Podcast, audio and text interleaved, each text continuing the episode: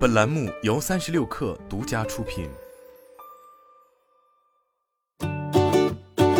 九月二十四日，呷哺呷哺在上海日月光中心正式推出旗下首家烧烤店趁烧。继呷哺呷哺凑凑之后，呷哺呷哺创始人兼董事长贺光启带队在打磨新品牌。趁烧取意闽南语趁热吃，品牌定位为欢乐烧肉，首创烧肉餐厅加酒吧加茶饮站的餐饮集合店模式。让消费者百分之六十至百分之七十享受的是美食，百分之三十至百分之四十享受的是欢乐。贺光启重回 CEO 之位以来，呷哺呷哺曾经历了大刀阔斧的改革，包括关闭亏损门店、调整扩张计划、推出性价比菜单等。如今在重振旗鼓后，开始压住新品牌。至于为什么要入局烧烤赛道，贺光启表示，选中烧烤赛道，一方面是这个市场足够大。同时，当下的烧烤市场还没有一家领军企业出现，所以我们想来抢占一些这个蓝海市场的市场份额。呷哺呷哺布局烧烤赛道早已有迹可循。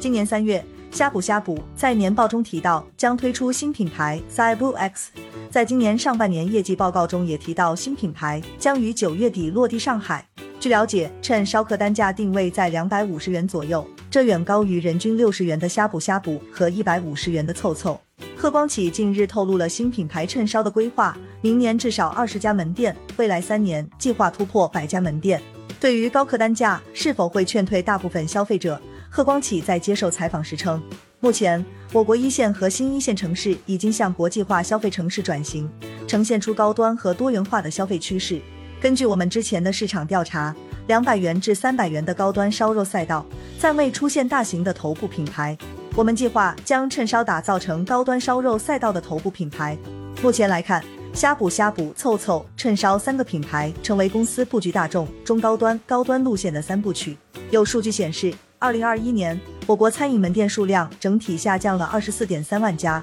其中烧烤门店数量就增加了七点三万家。这些烧烤店以地方性小品牌为主，没有涌现出海底捞式的头部品牌。除了这样的品牌，烧烤店还多以夫妻店的形式出现，且品类多不成规模。据艾媒咨询发布的《二零二二年中国餐饮行业发展现状及市场调研分析报告》显示，二零二一年中国餐饮行业规模为四万六千八百九十五亿元，同比增长百分之十八点六，餐饮行业市场规模基本恢复至疫情前水平。预计二零二五年市场规模达五万五千六百三十五亿元。同时，Z 世代正逐渐成为餐饮行业的消费主力，他们也更愿意为兴趣买单。除了线下消费外，外卖也成为其消费频率颇高的一种。新一代年轻人在餐饮需求端的新变化被呷哺呷哺捕捉到了。烧烤作为一个具有强大社交属性的餐饮场景，趁烧的烧肉餐厅加酒吧加茶饮站模式，正是年轻人聚餐社交的理想空间。